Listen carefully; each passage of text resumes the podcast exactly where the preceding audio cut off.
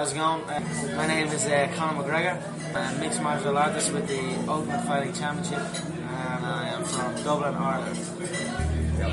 What inspires you? Um, I, I don't know. I, I take inspiration from from everything. You know what I mean? I, I don't really have one set thing that inspires me. I just I try and take inspiration from everything. People just going out there and putting themselves out there, trying to trying to trying to chase something down, whatever it is. It could be it could be martial arts. It could be anything.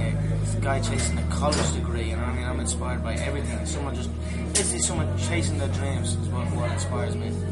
What has martial arts done for you? Martial arts has given me a focus. You know, I, I don't know where I would be without martial arts in my life. You know, A- anytime I've drifted away from, from, from training or I don't know, I just seem to lose focus. When when, when I'm on and martial arts is my life, it just just gives me dedication. I mean? It gives me a drive. Um, something that nothing else could do for me. What scares you most? Um, I don't know. I don't really fear fear too much. I don't fear. I don't know. I don't really fear anything to be honest. I'm just.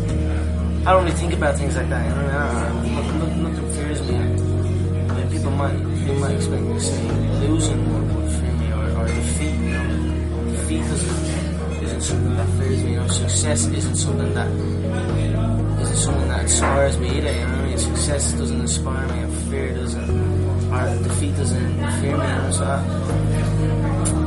I don't know. I don't think that. I just go through my life. You know what I mean? Do my thing. And You go back in time five years, you meet yourself, what do you say? if I go back five years from now, Yeah. I don't know. Just stick with it. You know what I mean? Stick, keep doing what you're doing. It's gonna happen for you. You know? So uh, 19, I would have been. 19 was probably the age I was thinking in my head, saying, "Right, this is it. I can fucking do this. I can make, I can make this happen." You know, that's what I was thinking when I was 19 years old. I knew, you know, I just, you know, when you know, you know, when you know something, you know, I just knew, and I wasn't no, I wasn't no angel, you know, I wasn't a saint. I was in and out of trouble and doing all sorts of shit, you know? Back five years from now and say, listen, stick with it, it's gonna happen for you. Last one. Yeah. What do you want to be?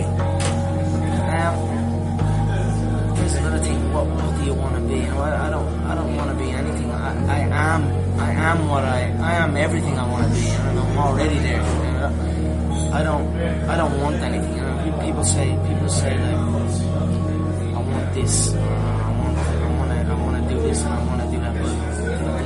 the you're putting is want. You're always gonna want. You know, I always have the attitude that I have.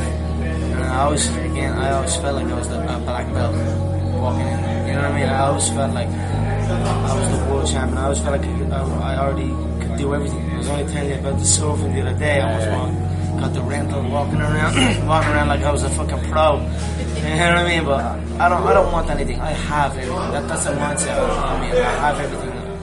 I have everything.